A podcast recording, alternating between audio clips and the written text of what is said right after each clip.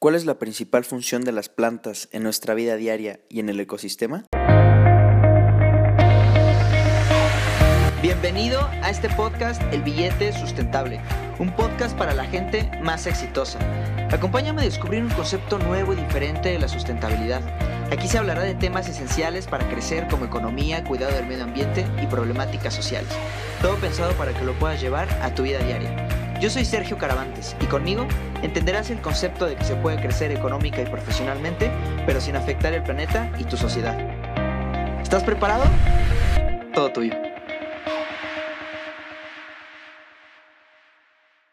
¿Qué tal amigos?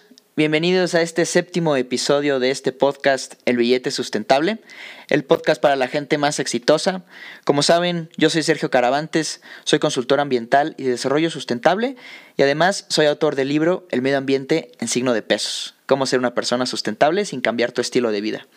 Y el día de hoy, en este episodio, les quiero platicar sobre un tema muy importante que de hecho está muy relacionado con lo que veíamos la semana pasada sobre el cambio climático veíamos un poquito sobre los problemas o la importancia que tienen los bosques en la generación de gases de efecto invernadero.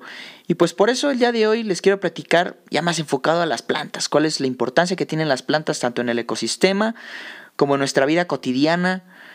Y pues justamente muchas veces nosotros eh, vivimos en, situaciones de estrés o incluso eh, algunos problemas de salud y lo primero que hacemos es automedicarnos, ¿no?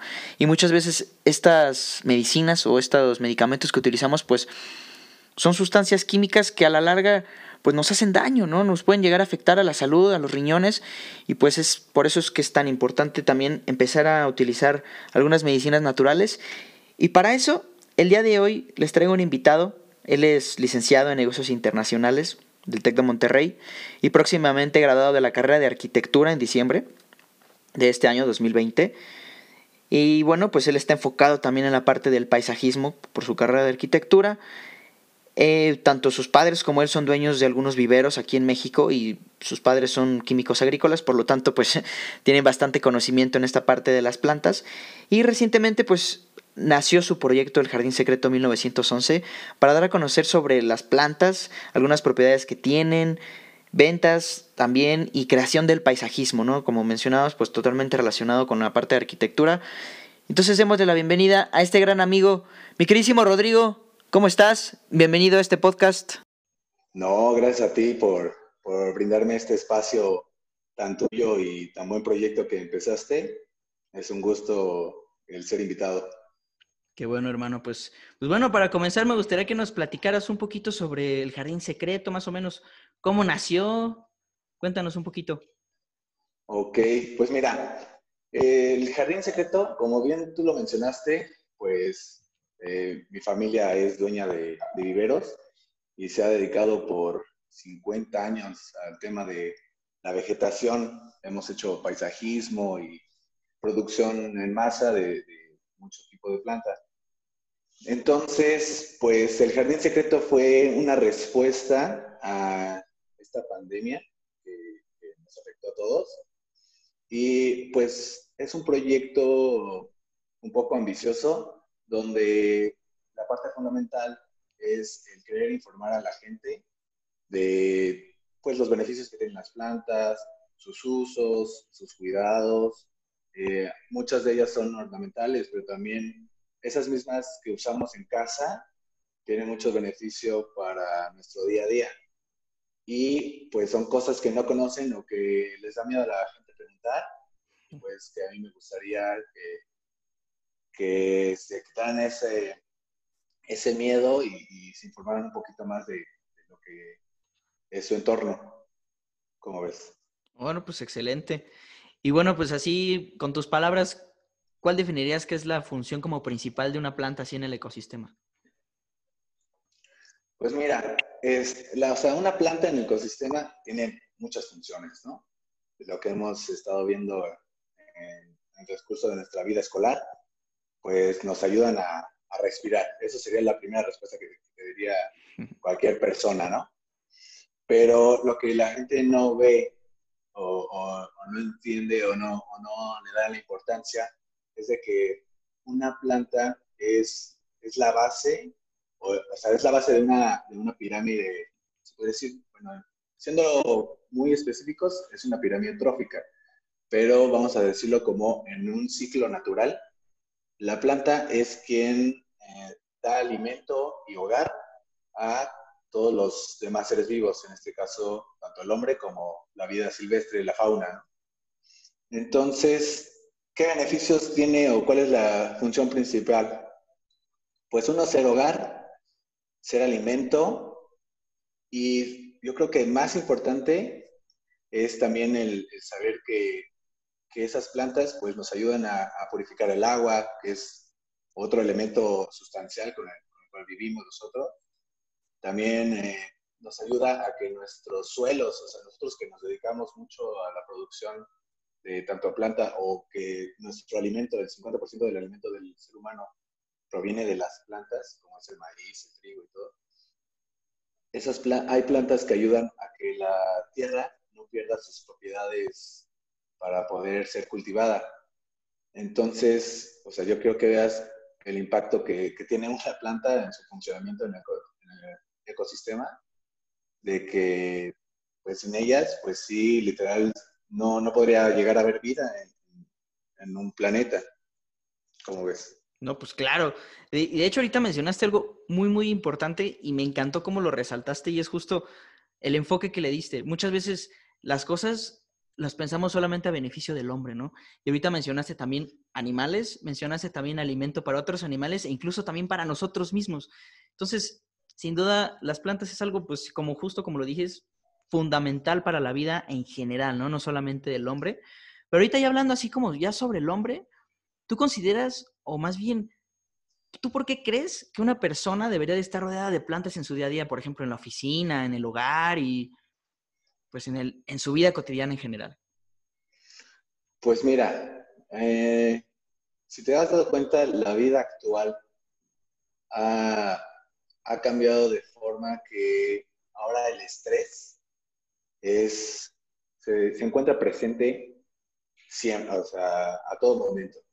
Siempre está presente el estrés en, en la vida por el trabajo, por la familia, por las actividades. O sea, la vida se ha acelerado de una forma descomunal que ya no nos hemos dado ni siquiera el tiempo de, vivirla, ¿no? Entonces, ¿por qué la importancia de las plantas en, la vida cotidiana? Pues mira, uno, justamente uno de los beneficios de la planta, de las plantas en general, es el liberar el estrés, ¿no? Si te das cuenta, porque me ha pasado, llegan, llegan personas ahí al negocio y, y, ni siquiera, o sea, no llegan con la intención de, de comprar o, o, de, o, de, conocer, o, o, sea, su necesidad no es como tal adquirir una planta o, decorar su jardín o tener un, nuevo paisaje, sino es el simple hecho de tener contacto con la naturaleza. Entonces se acercan mucho al negocio y nos piden permiso de poder pasar a dar una vuelta, o sea, únicamente observar. Y, y, eso, o sea, para ellos eso es como su, su liberación, o sea, liberan el estrés. Entonces, eh, esa es una de las partes fundamentales, además de otros beneficios, tanto puede ser como de alimento, como a la salud física y mental de cada ser humano. No sé si tú hayas ido alguna vez a, algún vivero o algún parque y cómo te sientes después de haber, no sé, después de, de estar muy estresado o haber trabajado bastante, ¿qué se siente irse a tomar un cafecito frente a un parque? No, pues la verdad es que es, algo increíble. Y justamente es algo que quería resaltar. Y aquí, y aquí es donde nacen dos, como dos, dos preguntas, por así decirlo. Lo primero, me gustaría resaltar justamente el ser humano, pues es totalmente mamífero, ¿no? Y tiene la necesidad de convivir justamente con las plantas, como ahorita lo mencionas. A mí, en mi opinión, la verdad es, es algo que, híjole, si por mí fuera yo podría vivir en el bosque y e, eso es algo que literalmente te nutre y te nutre, te encuentras contigo mismo, te desestresas justamente como lo mencionas. Y ahí yo creo que debe ser muy interesante ya convivir, por ejemplo, en, ahorita que estuviéramos grabando, ahorita que estamos grabando a través de una plataforma electrónica, estaría muy interesante que cada uno estuviera rodeado de plantas cómo estaría saliendo la conversación. A lo mejor podría ser que tuviera una variante diferente. ¿Quién sabe cómo, cómo, cómo afectaría o beneficiaría, no? Creo que las plantas aportan muchísimo a nuestra vida y al ecosistema, justo como lo, lo estás mencionando. Y ahorita, ahorita mencionaste que tienen algunos beneficios em, justamente como alimento y antiestrés y todo esto. ¿Tú conoces algunas plantas que, algunos remedios, como dicen, naturales, que nos puedan ayudar para estar en nuestro bienestar? Sí, claro. Y digo, o sea, me sé de varias, de varias plantas, pero también, eh, no de todas, porque es una infinidad de, de tipos y de, o sea, hay tantas plantas y de cada familia de plantas se divide en muchísimas, pero sí, con mucho gusto te, me gustaría compartirte pues las que yo, yo en mi, en mi persona considero que es lo que la gente buscaría o, bueno, de las que más me preguntan. Este, con gusto te comparto cuáles son los beneficios.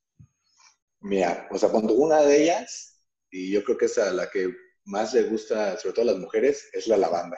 Mira, la lavanda este, es una de las flores que más les gusta a las personas, sobre todo a las mujeres. Y una de las razones es por eh, los múltiples efectos o, beneficios que, como me preguntabas, ¿no? ¿Qué, efectos positivos podría tener para el bienestar? Fíjate que uno de ellos, y fue principalmente utilizado por los romanos, era para relajarse. anteriormente, o bueno, en el transcurso de la historia, los romanos lo utilizaban en los baños. Se bañaban con esta, con esta esencia de esta flor, de la lavanda, para poder relajarse y incluso para poder aliviar el estrés que tenían, ya fuera un estrés físico o mental. Porque también la lavanda tiene este, el aroma que expide, te ayuda a que puedas dormir en dado caso que tú tuvieras insomnio o que ese estrés por el trabajo no te deje, no te permita descansar, eh, un té de lavanda o, el aroma de la lavanda te ayuda bastante. Además de que pues también eh, tiene otros tratamientos de, puede ser para un dolor tortícolis, puede ser para dolores de cabeza, el dolor de pies, o sea, dolores musculares. Mientras uses la lavanda, la esencia, te va a ayudar bastante, como ves. Este, ¿qué otro? Pues mira, otra cosa, no sé si conoces, esta sí va a ser un poco más eh, difícil para ti. ¿Conoces la sansevieria? O bueno, se conoce como lengua de tigre o lengua de suegra o cola de serpiente, no sé si lo ubiques. lengua de suegra. pues mira, sí, ya sé, nosotros en México le ponemos como entendemos, ¿no? O como, como lo vemos, le ponemos el nombre. Entonces, esto también pasa en las plantas. Bueno, pues hace cuenta que esta plantita, eh, nosotros la, la, trajimos de Sudáfrica, se trajo de Sudáfrica, como muchas de las que conocemos que son como tipo tropical, ¿no? Y esta, eh, fíjate que absorbe bastante lo que, o sea, esta purifica el aire, purifica el aire de los ambientes. Ya sea de tu hogar, de tu oficina, este, y, y, algo importante, pues es de que, o sea, si existe algún contaminante como ahorita que, que tenemos eh, el tema de la pandemia, eh, eh, purifica el aire de forma natural sin que tú tengas que utilizar este, ningún químico o también absorbe mucho lo que es el calor para que no tengas que poner un ventilador o un mini split apoya mucho a eso. Incluso hay, hay una liga, hay, una investigación por parte de la NASA de las principales plantas que son, eh, que, ayudan a purificar el, aire. Y dentro de esas está esta que te, que te menciono y otras como 13 más. Pues fíjate qué interesante. Y a mí algo que, que, me, que me causa conflicto, digamos, es que esto es algo que no nos enseñan ni siquiera en la escuela. Yo creo que es algo tan básico que nos deberían de enseñar por todos lados. Empezar a usar productos naturales. Ahorita mencionaste algo muy importante que es para aliviar este, dolores, ¿no? Y hace rato, eh, hace un momento mencionabas también lo de la lengua de suegra, que es justamente para purificar el aire. Y nosotros llenando y retacando todo de, de puras sustancias pues que no son naturales. Ah, mencionaste ahorita sobre el mini split, que toda esta parte del sistema de acondicionamiento, que también el, el, episodio pasado hablábamos del cambio climático, estos gases refrigerantes están afectando al cambio climático. Y nosotros podríamos retacar de plantas y al mismo tiempo sentirnos bien con nosotros mismos, ¿no? Yo creo que por sí, eso... frescos. To además, totalmente fresco. Entonces, así ya, en resumen, eh, ¿por qué crees que será bueno consumir productos naturales? La importancia de, de lo que es eh, la vegetación al ser humano es importantísimo. No sé si tú sepas que el 25% de las medicinas que utilizamos en la actualidad, pues eh, derivan de, directamente de las plantas. Entonces, eh, eso pues responde un poco a, un poco o en su totalidad a la pregunta que, que me formulas. 25% de las medicinas modernas eh, provienen de, plantas. Y, y, con eso, pues imagínate, son, son antisépticas, pueden quitarte dolores eh, del cuerpo, de cabeza. Nuestros antepasados, antes de que empezaran a, a poder a catalogar o a, poder eh, hacer en, escritura los beneficios de cada una de ellas, pues tenían que utilizar las plantas para, para ver sus efectos. Y te voy a decir una cosa muy curiosa. Fíjate que el ser humano, el ser humano se dio cuenta que los animales, dependiendo cómo se sentían, iban comiendo diferente tipo de plantas. ¿A qué grado? A que esa imitación de ver a los animales comer un tipo de planta y otra no, les dio la idea de, de poder ir separándolas y ver qué efectos tenían. Entonces, eh, cuando los animales, no sé, se, sienten mal del estómago, eh, mastican cierta planta para poder purgar y poder liberar ese malestar. Es, eh, entonces el hombre entendió eso y pues empezó a hacer las pruebas. Y antes de que existiera incluso la escritura, utilizábamos las plantas para poder curar heridas, este, sangrados, eh, dolores o incluso como repelente para, para, Desde entonces ya se utilizaba las plantas como, como uso de, al beneficio, o sea, como consumo humano y beneficios para la salud. Fíjate qué interesante. Y nosotros retacando todo de sustancias químicas, ¿no? De por sí la naturaleza ya nos provee todo. Ya todo está ahí listo para que nosotros podamos estar muy bien. Fíjate que ahorita mencionaste algo muy importante que es eh, desde nuestros antepasados, ¿no? ¿Sabes cuál es la planta más antigua que todavía existe ahorita en la actualidad y que se utilice? Pues mira, yo un poco de la información o del conocimiento que he adquirido en, estos años de, de, estar con mi familia en el tema de la vegetación, eh, digo, muchos, muchos conocen el helecho, ¿no? El helecho es un, una planta prehistórica que se supone que no ha evolucionado desde entonces. Pero yo conozco una que es todavía más antigua que el helecho. Y es el alga marina. Alga marina. El, las algas marinas, sí, las algas marinas son un tipo de vegetación, es un tipo de planta. Y esta fue la que evolucionó para formar dos familias de plantas.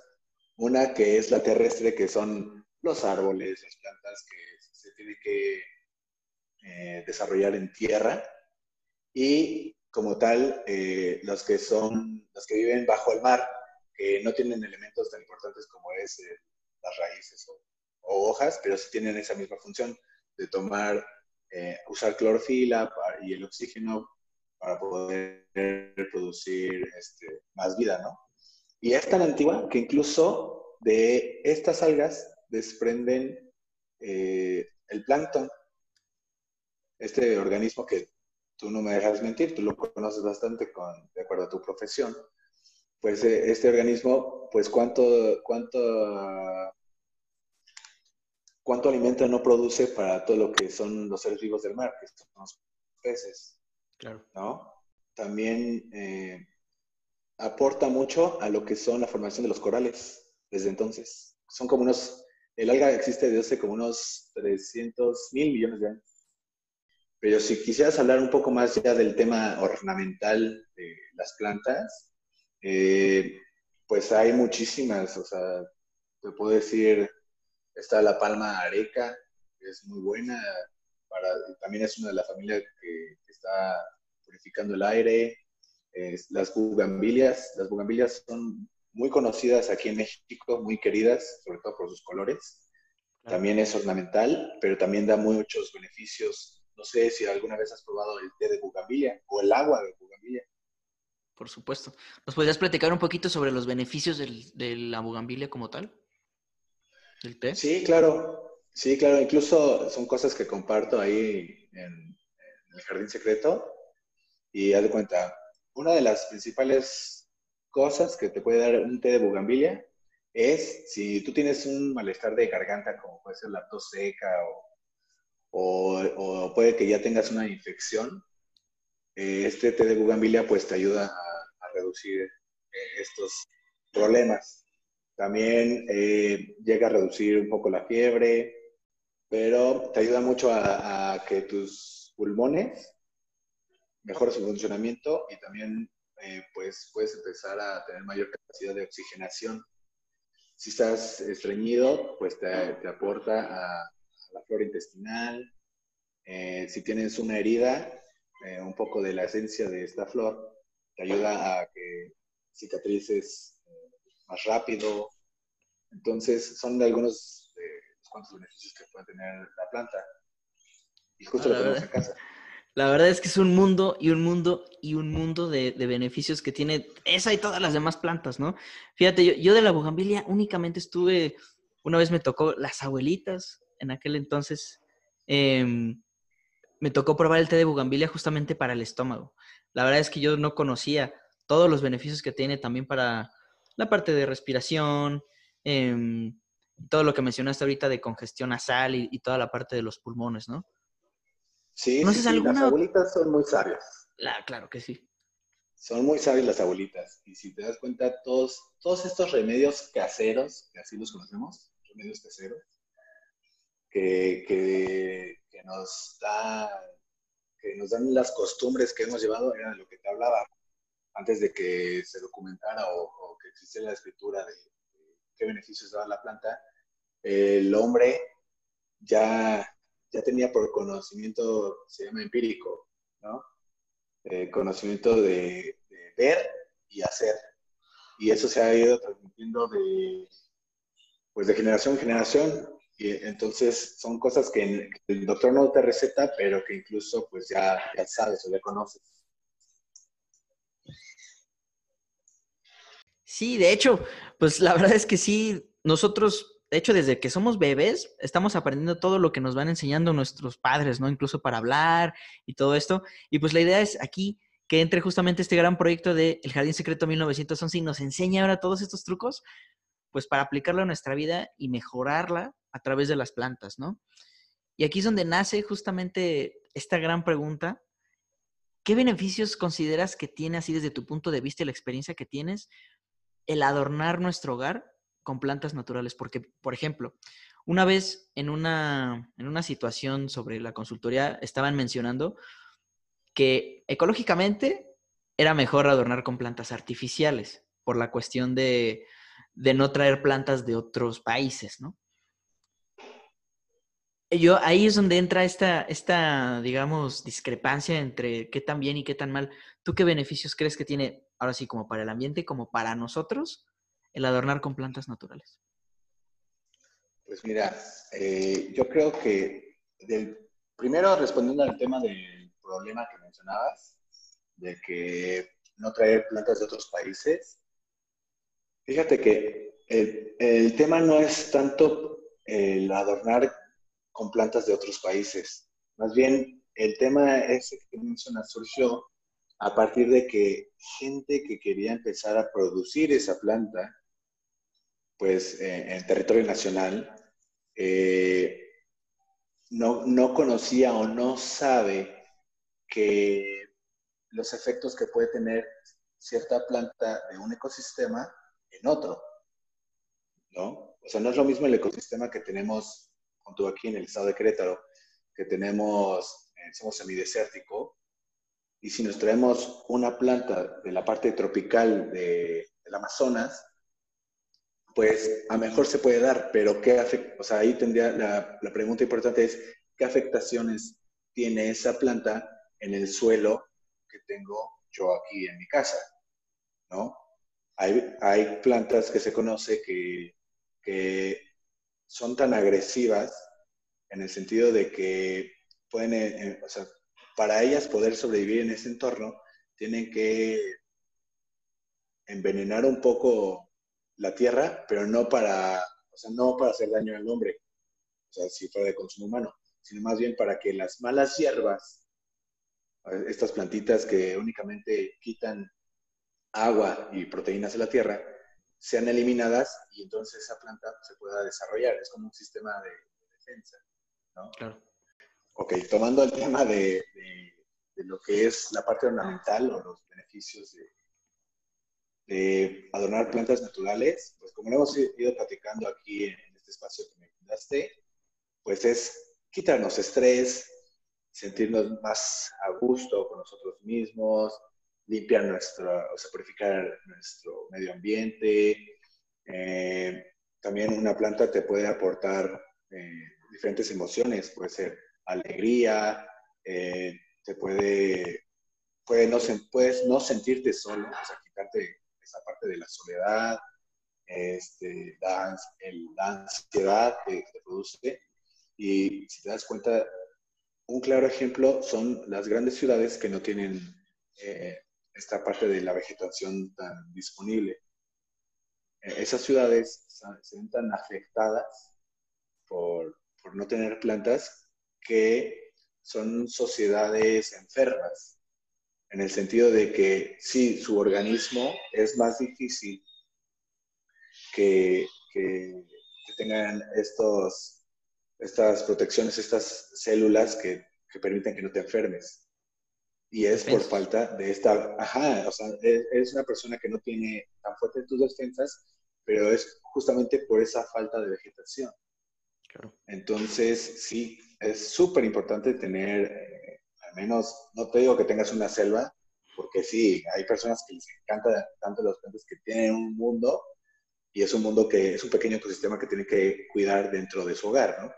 Pero sí es súper recomendable tener pues a lo mejor unas tres, cuatro en diferentes lugares, que incluso a partir de ahí también salen temas como puede ser el Feng Shui. El Feng Shui es una forma de, tener como esta armonía mental y de cuerpo, eh, dependiendo de la posición de los lugares. Y es súper, súper utilizado en cierto tipo de plantas para poder tener como estas partes, eh, energía, eh, mejorar la parte económica, tener más, no sé, acercamiento a, la parte del amor, o sea, ya incluso hasta puede empezar a tener estos temas filosóficos que, que existen en la actualidad. Fíjate, ahorita mencionaste, estoy totalmente de acuerdo con lo que dijiste, la verdad creo que resolviste bastante, bastante bien la pregunta, bastante completa. Y algo que me encantaría rescatar también de todo esto es, mencionaste la parte de emociones, mejorar el amor. Y como vemos y como hemos hablado durante todo este podcast, la parte de sustentabilidad también abarca la parte social. Lógicamente, si nosotros estamos bien eh, emocionalmente y nos sentimos alegres y felices, pues nos vamos a poder desempeñar mejor, vamos a poder estar en un entorno social muchísimo mejor. Y a la vez también vamos a desempeñar mejor en nuestro trabajo, y lo cual también abarca también la parte económica y la parte ambiental, porque estamos apoyando todo esto, ¿no?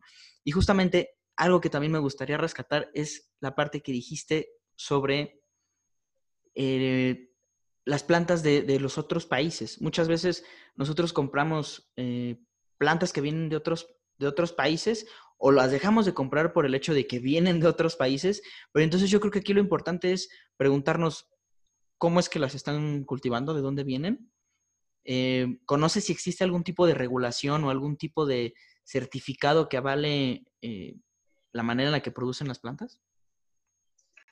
Pues es que mira, eh, o sea, como tal el dato legal no lo tengo aquí en la mano, pero sí, sí es un hecho de que para que tú puedas traer una planta que es endémica de otro país, sí requieres un permiso. O sea, tienes que tener un permiso y, debe haber una razón por la cual, o un beneficio por la cual tú estarías trayendo esa planta al país, ¿no?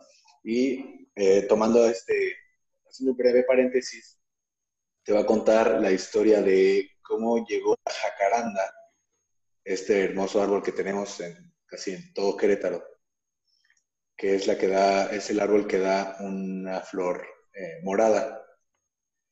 Esta, esta, esta jacaranda llega, es una planta endémica de Japón. ¿Y cómo es que llegó al país? Fíjate que en, aquella, en aquella época, cuando apenas se iba a empezar una relación política con la parte de, Japón, muchas personas de ese país empezaron a migrar a México de forma pues de buscar nuevas oportunidades tanto laborales como de familia y culturales. Eh, y justo uno de ellos era un diplomático que pues para él era importante hacer esta parte de intercambio económico Japón-México. Entonces, ah, también al, al, ser invitado a, un diplomático mexicano, pues se queda asombrado de, este árbol tan icónico de Japón, que es el cerezo. Ese que, eh, que es, incluso es, sí, es, es una flor icónica de Japón, el cerezo, el cerezo japonés. Tallo negro y una flor, este, un rosa tan suave, muy bonito, que incluso allá hay un día especial para ver florecer a los cerezos. Es como un día festivo, como si aquí estuviéramos celebrando, mm, se podría decir, haz de cuenta el Día de la Madre o el Día del Abuelo, ¿no? O el Día del claro. Para ellos es el día de ver los cerezos eh, florecer. Y es algo tan suyo que, que, lo respetan, respetan mucho la naturaleza. Entonces este diplomático mexicano se, se enamora y al japonés se le ocurre querer traer un cerezo japonés, pero eh, existía una problemática. El problema surgió de que el cerezo japonés solo crece en un ecosistema húmedo como el que existe allá, dado que es una isla y está muy pegada al mar. Solo que solo crece bajo esas condiciones y el tipo de tierra que hay allá. Por lo cual, eh, al hacer las pruebas de traerlo a México, pues nunca, nunca existió, nunca se pudo. Pero entonces, este eh, diplomático japonés encuentra la solución con eh, una, la jacaranda que es muy similar a lo que sería el cerezo en Japón, pero acá la flor es este, morada. No es, no es, rosa, pero sí es morada. Y pues también, o sea, México queda encantado con la jacaranda. Y si te das cuenta, eh, pues aquí en Querétaro y en el DF, según yo, en donde está toda reforma, está lleno, lleno, lleno de jacarandas que tú puedes llegar a ver. Cuando empieza a ser ya primavera, verano, ves todas las calles con esta flor moradita. Entonces, esa, esa es una de las razones, o sea, sí existe una política y es inter, si te das cuenta, respondiendo a tu pregunta, si hay una ley que te, o si hay un organismo que te limita a poderte traer plantas de otro país, pero siempre y cuando eh, tú tengas una razón o un beneficio. Y la jacaranda llegó por beneficio de esa relación económica México-Japón, como en forma de agradecimiento. Así fue como surgió que llegó esta planta al país. Wow, qué interesante. Nada más para poner un, poquito en contexto a la gente de Colombia y Ecuador que nos está escuchando, la jacaranda es una planta, es un árbol muy utilizado en México. Yo no sabía que venía de Japón, mira qué interesante. Eh, y justamente nosotros estamos transmitiendo desde la ciudad de Querétaro, México, y aquí es prácticamente el estado está completamente retacado de, este árbol, por eso es, tan común y, tan importante la relevancia de haber mencionado esta planta. Entonces, mi queridísimo Rodrigo, pues ya para finalizar, siempre al final de cada episodio me gusta dejarles a las personas que nos están escuchando algún consejo, eh, pues para convertirse en una persona sustentable. Entonces, ¿qué consejo le darías tú a todos ellos que nos están escuchando para que se puedan convertir en personas sustentables hablando sobre el uso de plantas? Pues mira, amigo, este, para que puedan ser eh, tus oyentes o cualquier persona que le interese ser sustentable con el uso de las plantas, ahorita no sé si te has dado cuenta que hay un boom en la parte de, los huertos en casa. Claro. ¿No? Se, dio el boom porque ya empezamos a ver esa necesidad de, de que, pues en qué momento algo nos puede, o sea, una afectación mundial nos, va a traer el, problema de que tenemos que estar enclaustrados, ¿no? Y algo que supongo que, eh, que tocarás más adelante en tus temas es cómo eh, tanto el cambio ambiental como, como todas las afectaciones que pueden ser como los contaminantes, tienen un efecto negativo en, todo, en los que son los ecosistemas. Y entendamos que el ecosistema es nuestra principal fuente de alimento, ¿no? Entonces la forma para que las personas sean sustentables es generar un huerto en casa, que ese sea, o sea, ahí hay un ciclo muy bueno donde nosotros como, sociedad o como ser humano vamos a producir el espacio de tierra que, que tenemos.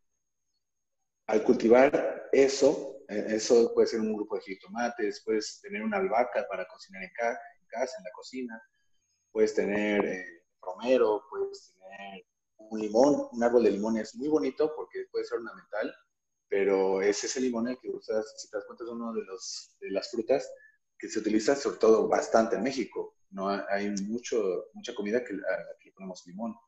También podemos tener un naranjo, una pera, un manzano.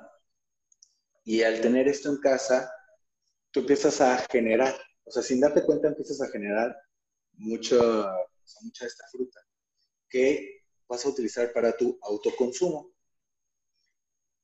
Y el beneficio es que si llegas a tener un excedente, un excedente de estas frutas, tú lo que vas a hacer es empezar a compartir a, tus amigos, a tu, familia, a, a, las personas más cercanas que tengas, incluso hasta tu misma comunidad podría ser, empezar a compartir estos frutos que tú tienes como excedente.